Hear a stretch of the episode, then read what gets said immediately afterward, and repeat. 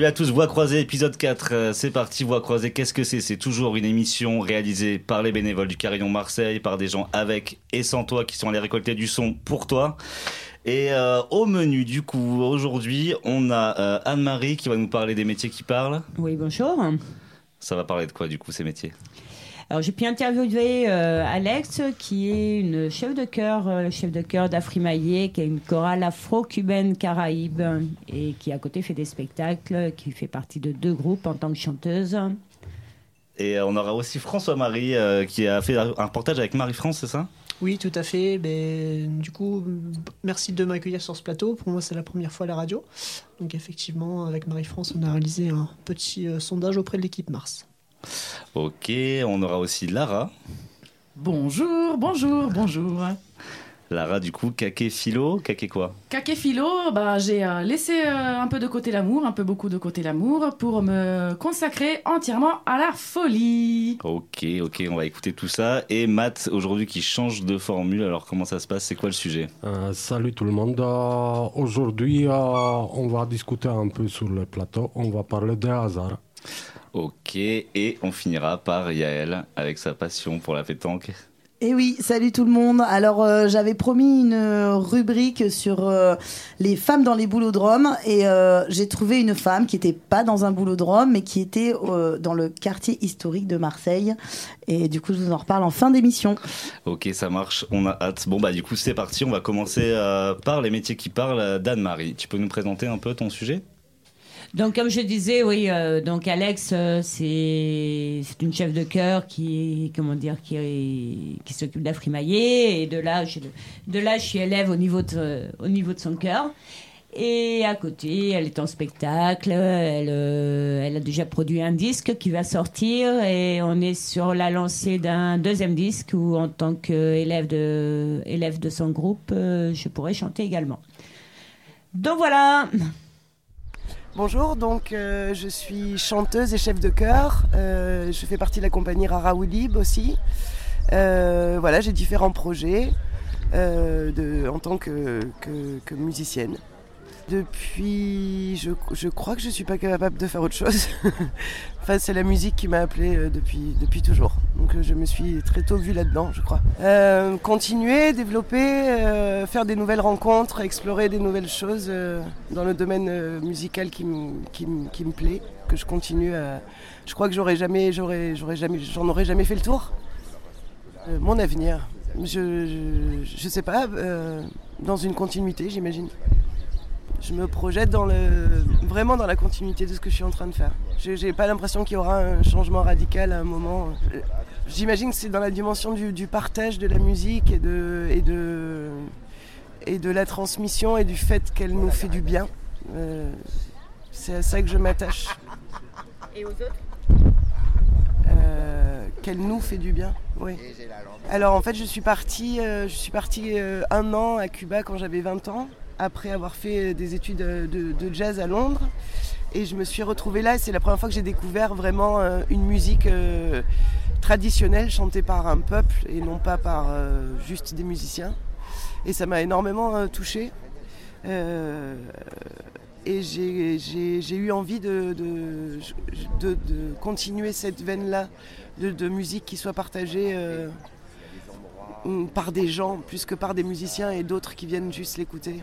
Et j'avais envie de, continuer ça, dans du coup pas forcément une recherche esthétique euh, très forte des, choses, mais plus par euh, euh, la transcendance, à, quel point les chants nous rassemblent et à quel point on peut passer des moments ensemble de communion, même si elle n'est pas religieuse. Mais en tout cas, ma place de musicienne, elle fait beaucoup plus sens en tant qu'une place dans la société qu'une place euh, sur une scène en fait. Et que ces chants-là ou cette musique-là, comme elle est à la Nouvelle-Orléans aussi, comme elle est en Haïti, c'est que les, musiciens ils sont là pour accompagner tous les, euh, les moments clés d'une vie en fait. Alors voilà, donc là c'était Alex et le prochain interview sera avec euh, Julien qui fait, qui dirige la Rara et qui travaille avec Afrimaillé euh, couramment. Donc euh, vous aurez la suite de ce groupe de comédiens et de chants. Ok, du coup on parle de chant, t'es venu avec un petit extrait il me semble, non? Oui tout à fait. Bah c'est parti, on écoute et ça. Et voilà, c'est parti.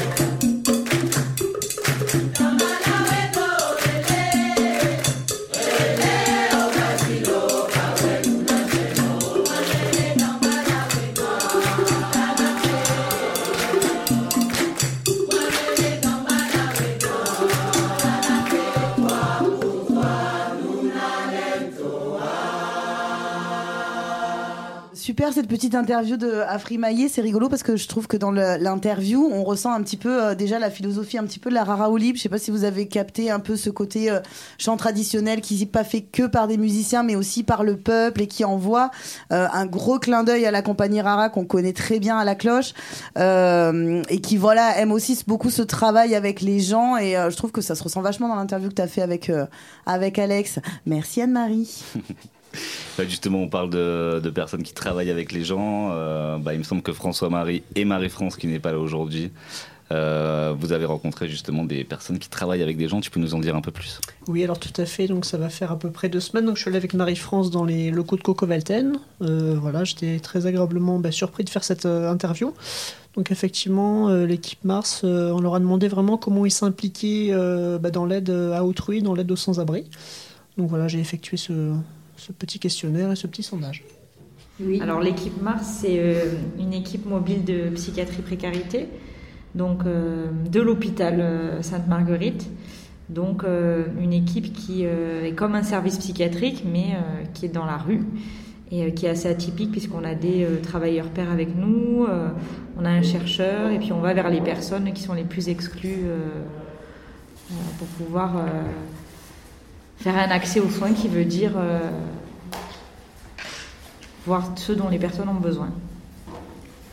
Quand on rencontre une personne, déjà les, personnes, elles, nous sont euh, signalées donc euh, par des, collaborateurs qu'on a, des partenaires, par le, des riverains, par n'importe quel citoyen qui rencontre une personne peut nous appeler sur un numéro et nous on se déplace rapidement pour aller la voir si elle est sur son lieu de vie euh, ou euh, euh, dans un hôtel meublé ou ailleurs. Et donc, comment on rencontre une personne, souvent, c'est par lui demander ce dont elle a besoin et, et voir à un moment euh, qu'est-ce qu'elle demande, en fait. Euh, Et c'est souvent du, du- social, en fait, qui, est, euh, qui est amené. Est-ce qu'à chaque fois vous pouvez apporter cette aide demandée Ben, on, on- J'aurais tendance à dire oui, parce qu'on essaye de, toujours de, de, manigancer avec des budgets à droite, à gauche, mais souvent on essaie d'être au plus près de ce que la personne demande, euh, ce que ça soit sur euh, des demandes de- de- classiques comme faire la carte d'identité ou des demandes je veux une bouteille de coca. euh, voilà, on essaie toujours de rester euh, au plus près de la personne, de ce qu'elle a besoin à l'instant. Du coup, ça fait combien de temps que l'équipe Mars intervient auprès de cette boutique de solidarité? Alors, date en tête. Alors, le, euh, on intervient euh, dans la rue. hein, euh, la boutique, c'est aussi un, de nos partenaires, mais beaucoup dans la rue. Depuis euh, les, les circulaires en fait, qui ont créé les équipes mobiles de psychiatrie euh, précarité, elles sont en 2005 et nous, on s'est créé en 2006. Et Au début, on était un projet de Médecins du Monde et après, on a été euh, porté par l'assistance publique des hôpitaux de Marseille. Voilà, donc c'est une, c'est une équipe qui est, pas, qui est, qui est jeune, quoi. Bon, ben, je te remercie euh, De de ton temps. Merci à vous de notre intérêt, de l'intérêt. Et merci, voilà, ouais, merci Marie-France, merci François-Marie, chouette reportage là, ça a l'air super intéressant ce qu'ils font. Et en plus, ça nous fait une belle transition puisqu'on parlait de psychiatrie et que là, on enchaîne avec Lara qui va nous parler de folie. Euh, c'est oui, tout à fait. C'est pas tout à fait moi pour l'instant qui vais vous parler de folie. Je suis allée un peu questionner euh, euh, justement les gens dans des lieux de vie pour voir un peu euh, ce qu'ils euh, ce qu'ils en pensaient, ce qu'ils. Et, et voilà. Donc la folie pour la définition du Larousse, c'est un dérèglement mental, un manque de jugement, euh, une idée, une parole, une action déraisonnable ou insensée. Et ben je suis allée demander euh, qu'est-ce que c'est la folie pour euh, pour les gens comme ça à brûle pour point. Coucou. Alors, je voudrais te poser une question. Est-ce que tu saurais me définir la folie? La folie. La folie, je pense que c'est euh, un état euh, d'ivresse. De... Je le relie pas forcément à un état euh, psychiat- psychiatrique et psychologique euh, pas bien. Et bah pour moi, on est fou. euh, on peut être fou d'amour, on peut être fou de joie. Bah euh, euphorie et, euh, et bonheur. Ouais. Enfin, je sais pas. Moi, la folie, je, je le relie à quelque chose de très positif. Et comment tu imagines quelqu'un de fou? Comment tu pourrais décrire quelqu'un de fou? Je pense que je le décrirais comme quelqu'un d'étrange. Je sais pas. Très bien, très bien. Merci beaucoup. Bonsoir. Bonsoir. Est-ce que tu peux me donner une définition, ta définition de folie? De la folie La folie, c'est être en dehors de ce que tu as toujours connu, d'être en dehors euh, du cadre. Euh, quand, tu, quand tu passes par une phase où ton cerveau est vraiment genre en, train, en déconstruction, et euh, pour ensuite pouvoir en construire peut-être ses propres idées, mais c'est une phase de, de non-norme. De... Mais du coup, ça dépend de la perspective que tu as. La folie, ça peut être à la fois quelque chose de d'extérieur, mais si toi tu l'habites et euh, ça peut être une folie créatrice, ça peut être une folie euh, euh, bah ouais créatrice parce que je vois pas d'autres, ma perception elle voit pas autre chose que ça, mais tu en viens à faire des choses qui sont pas ce que tu as connu, mais qui sont aussi tes propres choses. D'accord. En, en, quelques mots, quelques mots que tu pourrais associer au mot ou au concept de folie Des mots bien différents, à la fois déviance par rapport aux normes, à la fois euh, création, maîtrise, art. Euh, ça fait un peu trop de mots peut-être. C'est très bien, c'est très bien. Voilà. Merci beaucoup. Merci. Bonsoir. Bonsoir. Euh, est-ce que tu pourrais me donner une définition, ta définition de la folie?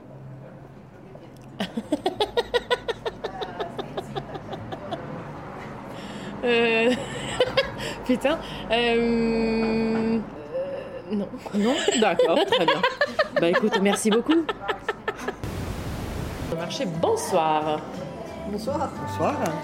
Pouvez-vous me donner une définition, votre définition de la folie? Ouais, ouais. Alors. Eh ben, les fous, c'est ce qu'il y, y, a de mieux sur Terre, en fait. Parce que le reste est très ennuyeux. Au moins, les fous artistes ou non, sont, euh, sont sur, des marges beaucoup plus passionnantes que, bah, que la moyenne des gens, quoi. Et ce qu'on prend pour de la folie, c'est peut-être finalement souvent du bon sens. Après, il y a quelques, quelques effets éventuellement euh, compliqués à, comprendre, à vivre ou à supporter, mais si, comme dans certaines cultures et dans certains pays, on mettait pas les fous, euh, on les enfermait pas, peut-être que euh, le monde irait mieux. Et d'ailleurs, euh, dans ces pays-là, en général, ils sont complètement intégrés dans la société. Et c'est pas, c'est un peu l'héritier du fou du village dans certains pays du nord de l'Europe, mais beaucoup plus, beaucoup plus ouvert et, gentil que l'idée du fou du village qu'on maltraitait un peu. Et à ce côté, pourquoi n'arrivons-nous pas à vivre avec nos fous en fait? Ce qui est un vrai problème. Hein. Parce que les enfermés n'a jamais rien réglé. Hein. Et euh, si tu devais euh, associer juste quelques mots euh, au concept de folie, quels mots tu choisirais? Étonnamment la joie, la sensibilité extrême et une forme de non-conformisme en relation avec notre société. Si tu devais dessiner un fou, comment tu, comment tu pourrais le décrire? Avec une bulle qui ressemblerait, une bulle de, de BD qui ressemblerait à un nuage, euh, un joli sourire et, euh, et peut-être une fleur dans la main. Allez. Bah, merci beaucoup. Euh, je rejoins Sophie là-dessus. C'est la folie, c'est ce qui est exprimé par le décalage avec les normes de la société actuelle, en fait. Pour moi, c'est-à-dire c'est quelqu'un qui rentre pas dans un cadre et qui respecte pas des codes de société, de vivre ensemble, et qui est donc déclaré à la marge. Selon les codes culturels, tu n'auras pas la même définition du fou ou la même personne qui aura cette étiquette-là. Qu'est-ce qui te fait dire de quelqu'un mais il est fou? Mais il n'y a pas grand-chose qui me fait dire de quelqu'un qu'il est fou. C'est une étiquette qui est quand même très difficile à coller euh, comme ça spontanément sur quelqu'un. Enfin, il faut un sacré référentiel pour pouvoir se permettre de dire de l'autre qu'il est fou. Je trouve ça extrêmement stigmatisant de dire de quelqu'un qu'il est fou. Et euh, je peux pas donner une définition de la folie, c'est pas possible. Il y a une chose dans le langage qui, quand tu dis c'est fou, c'est en général très positif. Quand tu dis il est fou, ça n'est plus du tout.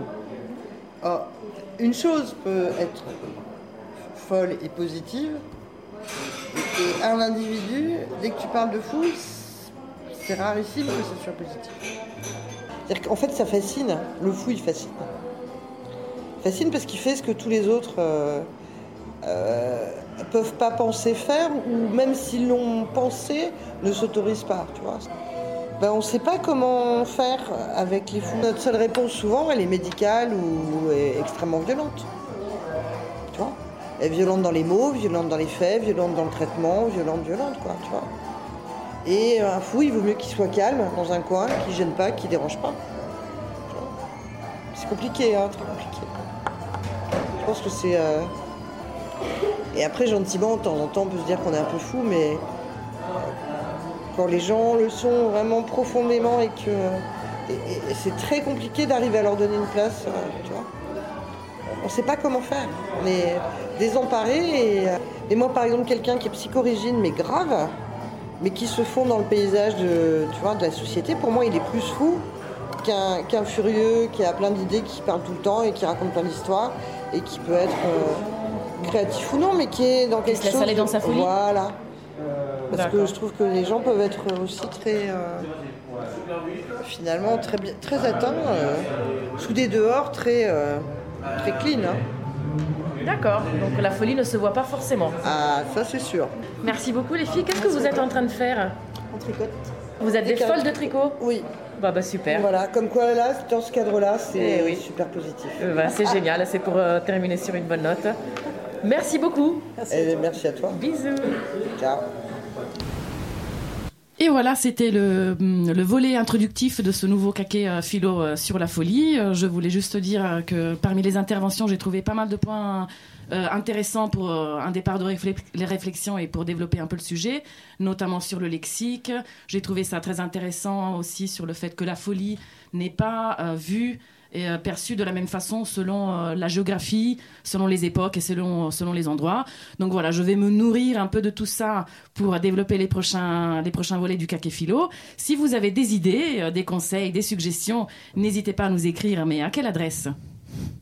Ah, quelle adresse Mais quelle bonne question Eh oui. Alors, euh, Et voilà, l'adresse c'est voix croisée at lacloche.org, donc c'est V-O-I-X-C-R-O-I-S-E-E-S arrobase lacloche.org. Franchement, à chaque fois, ça fait quand même beaucoup de lettres à sortir.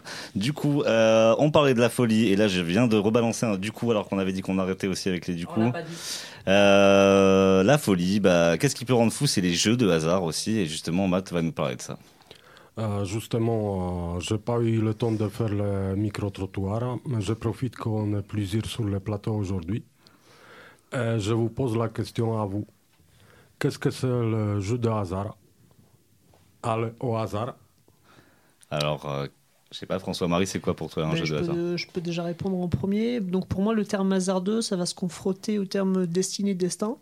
Parce que souvent, on dit que les choses euh, sont confrontées soit par une, un pouvoir supérieur, euh, des choses en fait qui seraient écrites d'avance, euh, qui se vraiment voilà s'échelonneraient durant l'existence en fait, qui allaient se passer vraiment de façon bien pensée.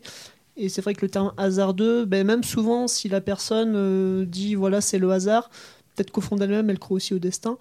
Donc après, le hasard, voilà, ça peut être des rencontres, éve- des événements accidentels euh, provoqués, enfin on ne sait pas, voilà, ça peut être tout un tas de, tout un tas de choses.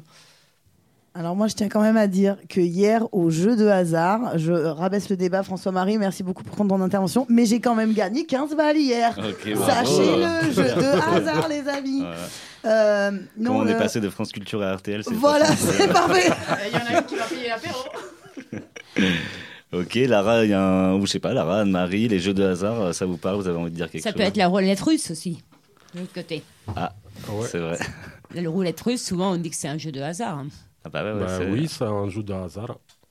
Donc ça peut être dans le bon sens comme Yael, où c'est je gagne 15 euros. Et ça peut être la roulette russe ou attention aux dégâts. Ok.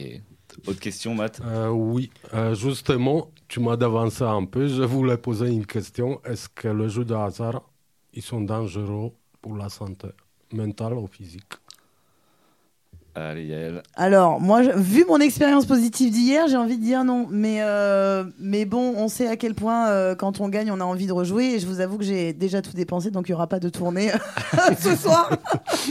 mais euh, oui, moi, je trouve qu'il y a quand même une. Euh, la question de l'adrénaline, un peu le- les jeux de hasard, il y a un côté tr- très euh, envoûtant. Moi, je suis jamais rentrée dans un casino, euh, mais euh, je, je me suis toujours dit qu'il fallait pas trop que je rentre, ou alors euh, presque dépouiller, parce que je pense qu'il y a une adrénaline qui me, qui me prendrait et j'aurais du mal à m'arrêter, ouais. C'est peut-être pour ça qu'il y a des personnes qui sont interdites de casino. Parce que justement, il y a un côté abusif qui fait qu'il y a un côté dangereux aussi. Addictif. Bah, s'il y a des personnes qui sont interdites au casino, peut-être il faudrait penser euh, d'interdire des jeux de grattage aussi, car on sait très bien Ouais. que bah, ça peut rendre dépendant. Il y a des personnes qui peuvent être dépendantes et qui peuvent se ruiner et qui n'ont pas forcément les moyens, surtout que ça touche, contrairement au casino, une, souvent, pas tout le temps, mais ça peut plus facilement toucher une couche de population plus euh, sensible et euh, où vraiment l'appât du gain facile, euh, l'espoir, euh, c'est l'espoir qui fait vivre, donc l'espoir d'une vie meilleure, ça peut voilà créer cette adrénaline dont tu parlais et rendre dépendant. Et quand on a beaucoup de sous, voilà, c'est dangereux quand même, mais si on n'a pas beaucoup de sous, une famille et des enfants, c'est un peu plus problématique. Une dernière question. Votre plus grand rêve au cas de la grosse cagnotte? Si vous gagnez, Si vous gagnez le si jackpot, le jackpot, qu'est-ce que vous en faites quoi? Un tour de monde. Allez. Voyage, mais pas avec Anne-Marie. pour être tranquille, pour être tranquille, après on sera cool. Yael. Euh, sincèrement, j'en ai aucune idée, euh, mais je, je- ça me fait presque peur d'y penser. Enfin, je, je sais pas, J'ai- j'ai- j'ai- j'en ai Moi pas aussi, trop hein. envie en fait. Moi aussi, pareil. Le tour du monde, surtout avec Clarissa. Euh, se constituer une bonne situation, faire vivre éventuellement, euh, si on en a une femme et sa famille. Et puis pourquoi pas donner pas mal à des associations. Allez, du Cœur, voilà, c'est bien. Croix-Rouge. Radio BAM, par exemple. Radio BAM Carillon. aussi. euh. Carillon, voilà, on en passe, on en passe. Coco Velten éventuellement pour qu'ils prolongent un petit peu leur, euh, leur aventure de projet, vraiment. Donc voilà. Ça y est, il n'y a plus rien déjà là. Bon, et, et Matt, tu ferais quoi toi? Ah, je me retire à la campagne. Très bien. Pas besoin de gagner au loto pour ça. Je sais. Ouais. Et du coup, tu nous as ramené une petite chanson qui va bien avec la thématique de ce petit débat. Ben, merci en tout cas. C'est parti, on écoute ça. Seigneur, tu as mis au monde beaucoup, beaucoup trop de pauvres gens. Mais s'il n'y a pas de honte à être pauvre, il n'y a pas de quoi en être fier non plus. Quel mal y aurait-il si j'avais une petite, petite fortune? Oh, si j'étais riche, oh, et si j'étais riche, dado dado da da moi. Hey, adieu la charrette,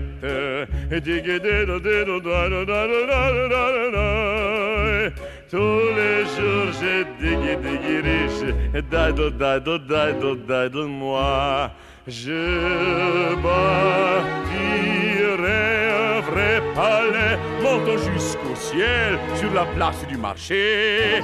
Des murs plantés bien droits sous un toit doré. Un escalier de marbre, un autre tout en bois, l'un pour entrer, l'autre pour sortir.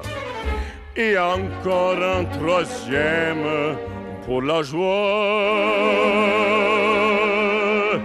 Et plein ma cour d'histoire, des coqs et des poules, toute la ville m'enverrait, car ça piaillerait, ça caquetterait. Et chaque couac sonnerait comme un vrai coup de clairon. Regardez tous, admirez ma maison.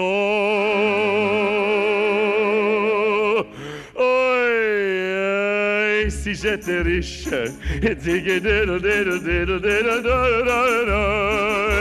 Oi, si j'étais diggy diggy riche, moi. Hey, adieu la charrette.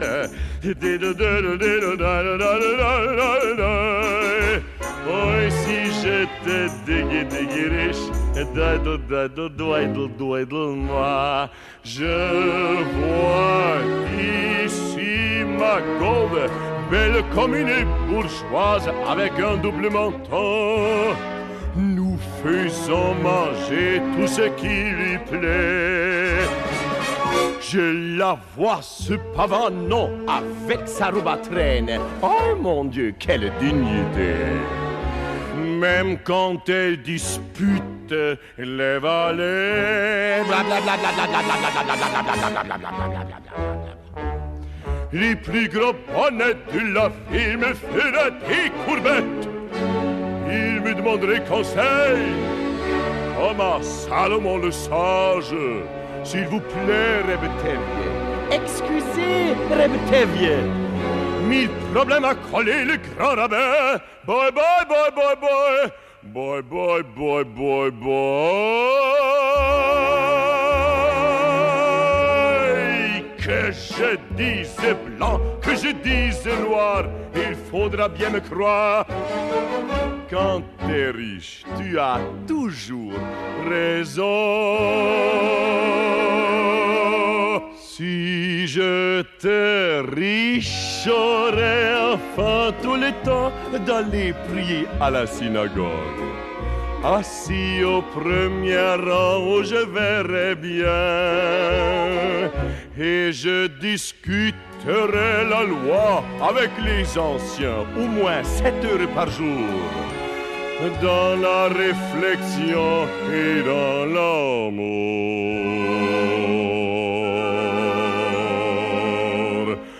Oh, si j'étais riche,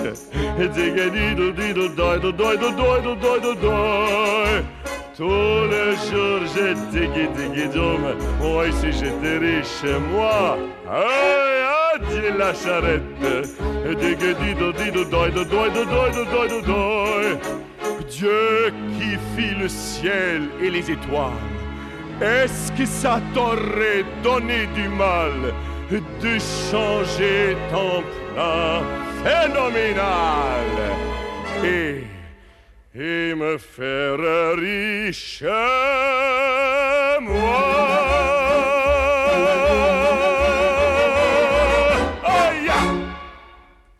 Et voilà, c'est. Ouh là là Et voilà, retour plateau après ce petit moment de rêve de Ah si j'étais riche. On va passer à Yael qui va nous parler d'une autre forme de jeu où il y a moins de hasard et plus de dextérité. C'est la pétanque, c'est parti, c'est boule ma poule. Je me trimballe dans les rues du Panier, euh, ce panier qui est euh, le plus vieux quartier historique de Marseille à la recherche du boulodrome, la boule du panier. Je viens une fois, deux fois, je bois trois pastis et le président du club ne veut toujours pas me parler. Parce qu'il joue aux cartes en fait en vrai. Et en plus, nous avons un match de l'OM ce soir. Autant vous dire que je passe bien loin dans les considérations de ce monsieur. Mais je perds pas espoir. Pour la, pour la chronique du mois prochain, j'arriverai à vous faire une petite émission sur la boule du panier. Donc je descends, je descends cette grande rue du panier et j'arrive au bar des 13 coins. Sur le bar des 13 coins, vous savez, c'est toute l'histoire de Plus belle la vie. Je m'arrête, je m'arrête et à ma droite se trouve la boule bleue, une grande devanture toute bleue avec écrit la boule bleue de Marseille.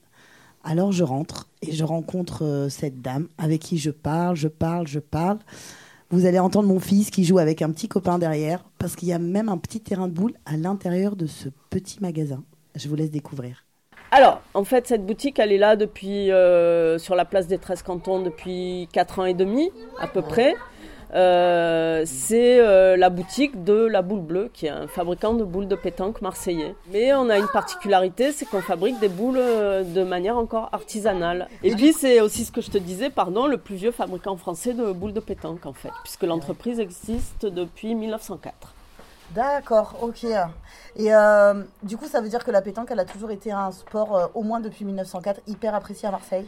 Euh, alors la pétanque, ça existe depuis 1907 en fait. C'est le- un jeu de boules très récent et euh, ça a été inventé à La Ciotat, à côté Ouais. d'ici. Et, euh, et depuis que ça existe, c'est devenu le jeu de boules euh, le plus populaire parce que c'est le plus convivial, le plus facile. euh. Madame, vous voulez y aller On n'est euh, pas pressé, nous. hein. Vous avez, vous fait une petite enquête? Euh, je fais une rubrique sur euh, la pétanque pour une radio participative marseillaise. Ah oui. Et euh, voilà, on se trimballe un peu dans Marseille euh, sur les boulots de Rome. On va voir un peu. euh, Vous voilà. n'allez- vous n'allez pas parler de la lyonnaise. Et non. Et euh, j'avais une question à te poser aussi parce que j'ai fait un, un micro-trottoir il y a un mois de ça là, pour la- l'émission passée. Ouais. Et euh, donc je demandais aux gens euh, si je vous dis le mot pétanque, dites-moi trois mots. Et euh, le dernier que j'ai interviewé m'a dit, euh, alors il m'a dit deux mots et le dernier mot a été sexiste. Alors, euh, oui et non. Euh, dans les tournois, euh, ça dépend de quel tournoi on parle. Les tournois locaux, oui, il y a, il y a encore beaucoup d'hommes. Par contre, les grands tournois, il y a beaucoup de femmes qui jouent euh, au niveau national, international. euh, donc là, Ouais, donc de ce point de vue-là, ça s'est totalement démocratisé. Et c'est, euh, voilà, il y a même des équipes mixtes euh, Ah ouais. qui peuvent exister. Euh, par contre, oui, euh, au niveau des compétitions locales, ouais, c'est il y a beaucoup de sexisme qui perdure. Enfin voilà, il y, a- il y a beaucoup de filles qui jouent à la pétanque, donc voilà. Mais je pense que la vieille génération est encore, mais pas que à la pétanque, hein, d'ailleurs, assez, Eh ouais, assez, assez- c'est en- encore beaucoup de machos, quoi. de- Ah ouais, c'est ça. Peut-être ça, c'est- ouais. Hmm, c'est ce que, euh, en tout cas de la vieille génération, aussi du fait que peut-être les femmes à l'époque vous pouvaient pas trop jouer ou voulaient pas trop Bah, jouer. En ouais, c'était quelque chose qui était d'emblée très masculin et que du coup c'était. Absolument, je regarde, je peux te raconter un truc. Euh, Avant les boules en acier qu'on connaît, il y avait des boules en bois clouté. Euh, Là, j'en ai une, bon, on peut pas la voir, mais c'était du bois de buis recouvert de petits clous. Et voilà, il fallait, ça, il fallait des heures pour fabriquer ces boules, mais c'était principalement les femmes qui faisaient ce travail en fait. À une, D'accord. donc, jusque dans les années 20, on a joué avec ces boules, c'était elles qui les fabriquaient. Mais c'était pas elles qui jouaient. Voilà. Eh À cette époque, Eh ouais. elles jouaient pas du tout. Quoi. Ça aussi, j'ai remarqué, c'est très euh, multigénérationnel à la pétanque. Ouais, et euh, absolument, oui, puisque tout le monde peut jouer ensemble, ça c'est sûr. Et euh, qu'est-ce que je voulais dire? Oui, euh, c'était devenu un truc assez ringard quand même à une époque euh, où que les. T'arriverais à me donner une année Alors, je sais pas, où que les vieux retraités euh, jouaient. Mm. Et, euh, et en fait, maintenant, c'est assez à la mode, quoi. C'est vraiment un truc parce que les, une année, je sais pas, mais euh, parce que les gens, ils ont envie de choses simples, quoi. euh, voilà, de de plaisir. Tu n'es pas obligé de dépenser de l'argent, de choses conviviales. Complètement, complètement. et la pétanque, ça fait partie de ça, quoi. Je dirais que pff, ça fait euh, une dizaine d'années, moi, que ça, que Que c'est, ça a re- repris ouais, que ça reprend, ouais.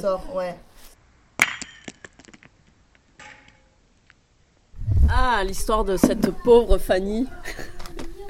Alors, tu connais l'expression faire Fanny à la pétanque Alors, vas-y, explique-moi. Ça veut dire que tu as perdu 13 à 0, que tu as marqué 0 points, donc que tu es vraiment. tu- voilà. Voilà. Là, Et euh, donc, euh, en punition, tu dois embrasser euh, les fesses des fesses de Fanny. Les Eh fesses ouais. en terre cuite, mais aujourd'hui. Mais euh, elle a existé, Fanny. C'est pas vrai, Fanny a vraiment existé. Ouais, elle a existé, donc on va dire qu'elle a été harcelée, même, comme, comme on dirait, euh, comme on dit maintenant. Euh, au 19e siècle, euh, à Lyon, il y avait de grandes parties de pétanque, donc euh, de pét- pas de pétanque, mais de jeux lyonnais, et elle Mhm. traînait un peu autour des boulodromes. Et un jour, donc, il y a une équipe qui a perdu 13 à 0, et les gagnants ont dit aux perdants euh, allez embrasser euh, les fesses de Fanny. Mais c'était une punition parce qu'elle n'était pas très jolie. Voilà. c'est ça l'histoire. Ah ouais, c'est ça. C'est ça l'histoire. Incroyable, incroyable. Et Fanny est restée à jamais dans l'histoire. C'est ça. Purée. En tout cas, ses fesses. Et voilà, ces fesses sont restées à jamais dans l'histoire. Et effectivement, on a sur le présentoir euh, une jolie sculpture de fesses avec écrit Embrasser Fanny. On est bien, on est bien avec cette Fanny. D'où le côté un peu sexiste aussi. J'imagine qu'on en parlait. Alors, bah, tu pourras regarder si tu vas à la boule du panier, tu demanderas souvent dans les, euh, dans les petits boulodromes euh, comme ça, euh, il y, a, y a des petites fesses qui sont accrochées au mur, souvent cachées par un petit rideau. Et puis quand les, les perdants, voilà, quand il y a des perdants qui ont perdu 13 à 0, ils ouvrent le petit rideau pour embrasser les fesses. Il paraît que ça existe, jamais vu. mais- Mais où sont les fesses de Fanny Voilà les prochaines missions pour chercher dans les boulodromes. Exactement. Voilà, effectivement, ça se termine un petit peu sur une note, euh, voilà, bien rigolote. Tout le monde est mort de rire sur le plateau. Merci de garder votre silence. Euh, On, a- on en attendait pas moins que toi, hein, entre les fesses et les boules, on te reconnaît bien, Yael. Voilà, je vous avoue que la discussion s'est tournée là-dessus et, et du coup, ben voilà. Mais c'était intéressant Ouais. d'avoir l'histoire de Fanny parce Bah, que grave. c'est vraiment quelque chose qui- Carrément. qu'on retrouve aussi dans les boulodromes. euh, Même dans, les- le baby. Voilà. Même dans le baby, et ben voilà. Mm. Donc euh, moi par contre je vais continuer à, à traquer la boule du panier parce que j'aimerais vraiment avoir une interview de- du président. Donc je vous donne rendez-vous euh, le mois prochain. Euh, je voulais faire la transition parce qu'on accueille un nouveau journaliste euh, avec nous, euh, François Marie, qui a donc accompagné Marie-France sur la rubrique pour Mars, pour l'équipe Mars. Et, et, donc du coup, on est très content d'avoir ce nouveau journaliste avec nous. On fait évidemment un appel à tous les bénévoles, habitants, personnes de la rue qui ont envie de venir au micro de Voix croisée. On est vraiment en- voilà, dans une volonté d'ouvrir les micros. Donc n'hésitez pas à venir nous solliciter à Coco Velten ou sur le mail. Et euh, François-Marie, pour euh, son premier plateau avec nous, nous a préparé un joli texte. Donc euh, je lui passe le micro. Bienvenue à toi. Je te remercie Gaël, c'est très gentil. Donc sans faire de jeu de mots, on va passer de fait en fait, sans avoir les boules. C'est quand même un jeu de mots. Mais euh, c'est un petit jeu de mots, un jeu de mollet comme on dit. Donc par le fait de la solidarité euh, qui fait euh, effectivement écho euh, donc euh, à mon entrevue avec l'équipe Mars et à l'interview avec euh, Marie-France. Donc voilà, euh, j'écris pas mal, c'est vrai, je le reconnais de temps en temps, voilà. Donc euh, j'aimerais vous proposer ce texte intitulé Solidarité. Allons-y. Venir en aide à l'humain, ne serait-ce donc pas l'essence même de notre existence? Ne point user la rhétorique serait mettre en vulgaire post-it cette sous-jacente proposition affirmative. Nos mains ainsi transmises par l'éternel divin nous incitent à nous diriger avec fort enclin à l'altruisme même. Solidarité et soutien doivent fortement s'ancrer en terre, non seulement en propos, mais avant tout par la concrétisation de nombreux actes concrets. Tendre nos bras vers l'autre est acte majoritaire et simple, purement majestueux. Il faut que celui-ci s'agrafe avec totale empathie et pur altruisme. Cela définit donc avec grandeur le réel sens du bonheur partagé. Soyons unitaires et solennels par nos actions, si petites soient-elles, à notre avis et notre sensibilité. Aider nous fait grandir, évoluer et avancer vers des ondes plus que positives. Ne rien attendre en échange, donner par seule gratuité, dans son unicité et sa grandeur, pour déniveler les rives enclavées dans je ne sais quel fougueux bosquet. Je te veux ma solidarité bien imprégnée, et fais-moi voir aux aguets notre plus belle identité. François-Marie, bien joué Voilà voilà, Théo est content. Bah, merci, ouais, merci François-Marie pour ce texte, c'est cool. Euh, Du coup, euh, on va terminer cette quatrième émission. Voilà, on vous rappelle quand même que samedi 22, euh, 22 février, il y a l'événement euh, du Carillon euh, qui s'appelle L'apéru solidaire du 22 février, c'est à la Voie Maltais sur le cours Julien. N'hésitez pas à venir, c'est une soirée déguisée. Pour les sons, vous pouvez retrouver comme d'habitude euh, ça sur la page Facebook de La Cloche Sud ou sur euh, la page euh, Ocha de La Cloche où il y a les sons de La Cloche euh, de Paris, de Marseille, euh, bientôt de Bordeaux et de Nantes aussi, il me semble, c'est ça? Voilà, voilà. Bah, en tout cas, merci de nous avoir écoutés. Pour nous écrire, c'est toujours voix croisée at lacloche.org. Je ne vais pas réépeler. Et euh, on vous retrouve le mois prochain et euh, on espère que, que ça vous a plu. Allez, merci. Merci Kevin. Big up les À copains, merci Et merci Kevin, Théo, merci ouais. Théo.